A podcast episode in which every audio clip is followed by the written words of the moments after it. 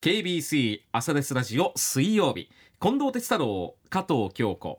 KBC 臼井健一郎解説委員長のトリオでお送りしています。ではこの時間はコメンテーターの皆さんにニュースを深掘りしていただいているお時間です。臼井さん今朝どんな話題でしょうか？はい、えー先週先々週に続きましての対談企画ということで、えーテレビ朝日の取締役エグゼクティブプロデューサー、えー大ヒットドラマ。ドクター X を生み出しました内山聡子さんとの対談企画ということで今日はこの3回目ということで、えーお聞きいただきたいというふうに思っております。はい。えー今まあドクター X をお作りになったというふうな話しましたけども、まあ、その他にも松本清張作品の黒川の手帳とか、えー同じようにスペシャルドラマとか、えーその他数々のドラマを、まあ、このそうですね20年以上作っていらっしゃるという方でありまして、えーまあ、内山さんは、えー福岡県中間市出身ということで、はい。えー私とはな仲間東中学校の同級生ということで中学校2年生の時にと席が隣だったとい。うことで、まあ、お話をずっとさせてもらってますけれども、え1回目2回目はね大ヒットドラマをどうやって生み出したかとかあるいはドクター X のえー裏側をき伺ったんですけども、はい。えー今日3回目ということで、まあ、ドクター X からの流れもあるんですが米倉涼子さんとの関係性とかですねこれから作ってみたいドラマ作品ということでお伺いしました、まあ、今回の対談企画のタイトルはね私失敗ばかりなのでと いうことでしたけどもその3回目、えーたっぷり聞いていただきましょう、まあ、米倉涼子さんとのあのお付き合いとか関係性は内山プロデューサーも20年に行こうかぐらいな感じでしょ？じ時間で言ったらそうですね。2004年の黒川の手帳でうん。初めてご一緒させていただいたので、うん。もう長いですね、うん。20年。ですよね、うん。プロデュースする側と演じる側ということなので説明するのはどうかと難しいかもしれませんけど違った関係性というかね、あるんじゃないかなって想像するんですけどもそのあたりどうですか？そうですか？ねもちろん大学の友達とも違うし、会社に入ってできた友達とも違うし、うん。年で言えば彼女の方が私より10歳ぐらい下なのでまああの立派な妹でもあるし、うん。米倉さん自身が出会った頃より、うん。もう全然別人ではないけど、うん。その大きさとかタフさとか、あの本人の抱えてる悩みもそうかもしれないけどいろんなものが成長しているだろうなって思うしでも彼女はもう誰のものでもないしもちろん私のものでもないし私が出る作品にいつもいる人でもないっていうのを理解しつつ毎回そのどういうふうにお互いが成長していくかっていうのを考えながらドラマを作ってこれたこの歳月は本当に特別なうん。他の関係者にはない特別なものがあります。まあそれは信頼関係かどうかは別としても、う特別な関係とか絆はあるとは思うけど、うん。まあ逆に言うと私との関係っていうかテレビ朝日との関係が長深かった分だけ、うん。なかなかそのトントンね他との関係をね築くのも大変だっただろうし、ドクター X が長い時間をね、彼女と一緒に過ごした分だけ彼女がちょっとこう他のねなんかあの作品を選ぶのもあのなかったこともあっただろうし、やってましたけどね、うん。やってたけど代表作はいっぱいあるだろうけど、かなと思う思いもありながらまあ貴重な20年間でしたね。あの別にこれあのお別れするわけでもないですけどないけどね。でもそれぐらいなかなかこんな奇跡的ななんだろうな成果を上げていく関係っていうのは、あのないので、あんまりそれが変な意味な重荷とかね、うんうんなんか変な縛り合いとかにならないように、あのこれからもあの私もなんだろうな新しい作品米倉さんも新しい作品をやっていく中で、うんまたのチャンスとかをねうん。探りたいなとも思うしまた別の米倉涼子も見てみたいなっていうふうに思いますけどうんね。なるほどですね、うん。いやありがとうございます。いいえ。うん、それとねあのずずっとこうお話を伺ってるとまあ今日福岡でこのインタビューをさせてもらってるっていうのもあるけども松本清張さんに対する興味が相当内山さん強くない、いやす大好きです、うん。もう大ファンです、うん。あの生きてる間にお会いできなかったことがこれほど心残りかと思いますけど、うん。やっぱりなかなか清張さんのあのエンターテインメント性をうん。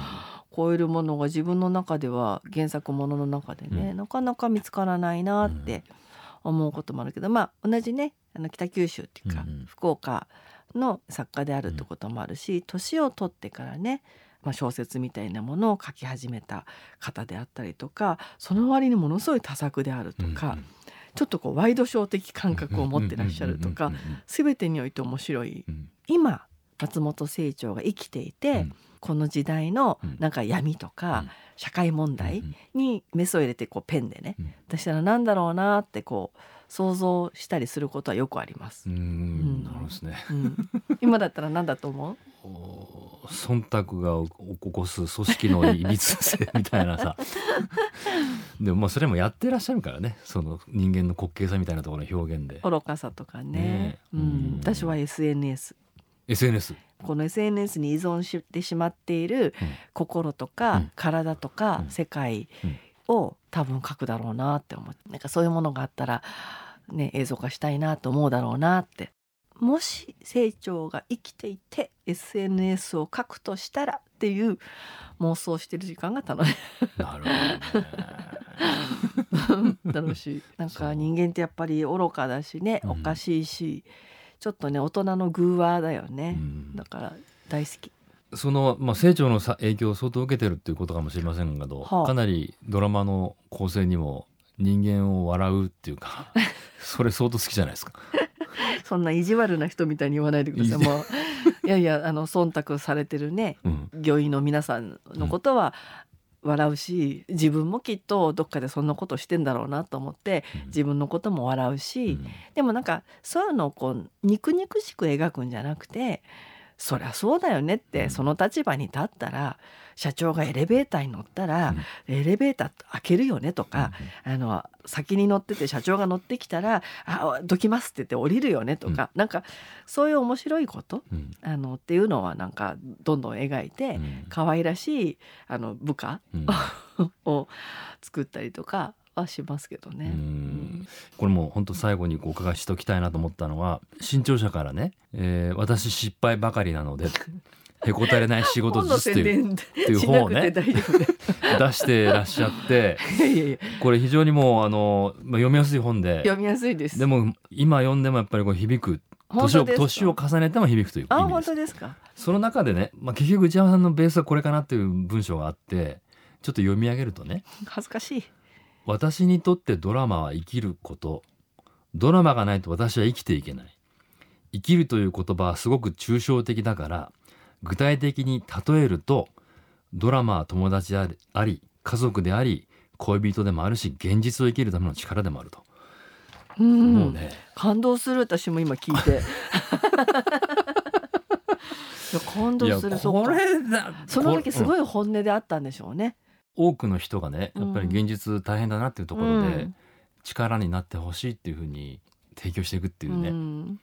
これはこれでまたすごい尊いことで テレビにに生きるあの立場としてすごいなと思うけども、うん。一方で自分自身のためっていうのもあるってことでしょ？もちろんじゃないとやっぱりねうん。人のためみたいな、うん。そんな上からやっててもうん。全然伝わらないしやっぱり自分が救われたかっうんたから作ってるっていうか、あの大門未知子も、うんうん。あの他に作ってる米倉さんの像も、うん。あの自分ではできないけどこんな人、でも、うん。あーこんな人が友達にいたらいいなとか、あのこんな先生がいてくれたら、あのいいなって思う、もう自分が救われたいからそういうの作ってるし、きっと困った時にはきっと弁護士さんを探したりすることがあるだろうし、うん。きっとお医者さんを探すこともあるだろう。うん。だからそういう時にこんな弁護士さんがいたらいいなとか、こんなお医者さんがいてくれたらいいなそれだったら私救われるなってうん思って作ってるから、だから助けてもらってます。ドラマを作っていて。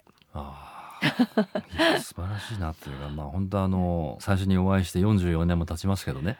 ね隣の席だった。隣の席ですけどまああのうん。その時の印象っていうかその変わらないなっていうやっぱり本当ですか？本当にあのいろいろ大変だったと思いますが あのドラマを作るというところでね、うん。あの生き生きとされてるなっていうのをそうです今日改めて思いましたよね。本当ですか、ん。でもやっぱりだんだんね、うん。あの年を重ねるとお互いねやっぱり自分が作って生き生きしてるばっかじゃなくて あの作らせて生き生きさせないと、ね。だからもう何年も前からうん。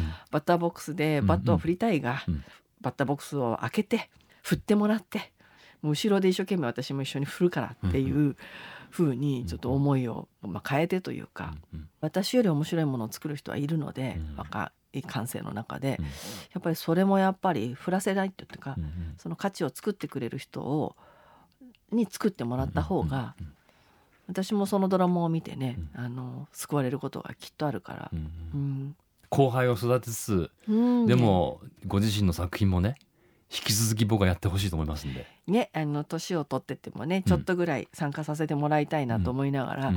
こだわり続けたいとは、うん。あの思います、本当に今日はありがとうございました。ありがとうございました。楽しかったです、今日は北九州に帰るんですよね。うん。あの実家に帰って親孝行をしながらまた明日東京の現場に戻ります、うん。いやもう本当激務なんでええ。貴重な時間を大切にしてください。とんでもない。ありがとうございました、ありがとうございました。はい、うん。ということでテレビ朝日取締役エグゼクティブプロデューサーの内山聡子さんのインタビュー3週にわたって聞いていただきましたけどいかがでしたでしょうか？いやーなんかねやっぱドラマに救われるっていうところ、うん。ほんとたくさんありますもんえね。えでもまあドラマっていうのは作り物だからっていう視点もあるけど、それがこう現実問題の私たちの生きている世界とこうつながってる部分がやっぱあるんですよね。ねそれがまあ内山さんの思いが出てるからっていうそういうことにもなるのかもしれませんけど。うん今なんかすごいたくさん伏線を張って謎解きしながら見るドラマっていうのも流行ってる一方で、うん。やっぱり昔からその水戸黄門だったり、うん。こういう大門未知子だったりもう絶対にこう結末は分かってるんだけど、うん。見ていてもうそのスカッとする感じを求めるっていうのってあるじゃないですか。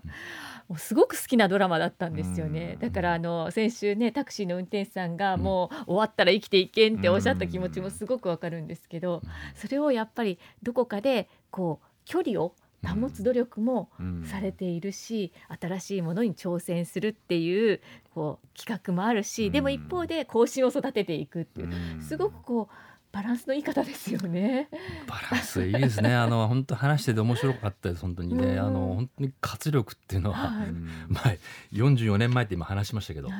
本当変わってないなって感じするし、うん本当にいろんな意味でこう力いっぱい生きてるなって感じするし、一生懸命生きる人たちに対する関心がやっぱ高くてね、うん。その人たちに対する、まあ、リスペクトっていうのはおそらくねベースとしてあってそれをこういろんな形で表現していこうっていうことをねいつも考えてるのかなって感じがしますけどね。なんかとってもこう茶目っ気もあって すごくチャーミングな感じの方ですよね。おあ話の聞いてると。そうそうあの 正直に全て喋ってくれる方ですよ、はいうん、そこは非常に気持ちがいいすがすがしい感じがしますけどね。いやなんか終わるのがもったいないですね。ですね。あのいやもう内山さんが作ったその SNS を題材にしたドラマ見てみたいですようんね。多分ねもういろいろ頭の中がこしらえてるんだと思うんですけど ね。おそらくね、はい。そこそこペーパーにしてる可能性もあるんですけどね彼女のことなんでね、うん。はい、そのドラマを見られる日を楽しみに。楽しみにしたいですね。はい。はい。で今週までの全はい。3回分、はい。KBC ラジオのポッドキャストにこれアップしているっていうそういうことになるのかな？そういうことですね。あ、はい。これからしていくのね。はい。はい。なので前回あるいは前々回、ちょっと聞き逃しましたよっていう方も安心してくださいね。ポッドキャストでお時間がある時にゆっくりと聞いてみてくださいね。はい。ということでこのシリーズは今日で終了と。終了ということで。いうことになりました、、はいや本当に楽しかったですね、臼井さんありがとうごあざいましたりがとうございました。ありがとうございました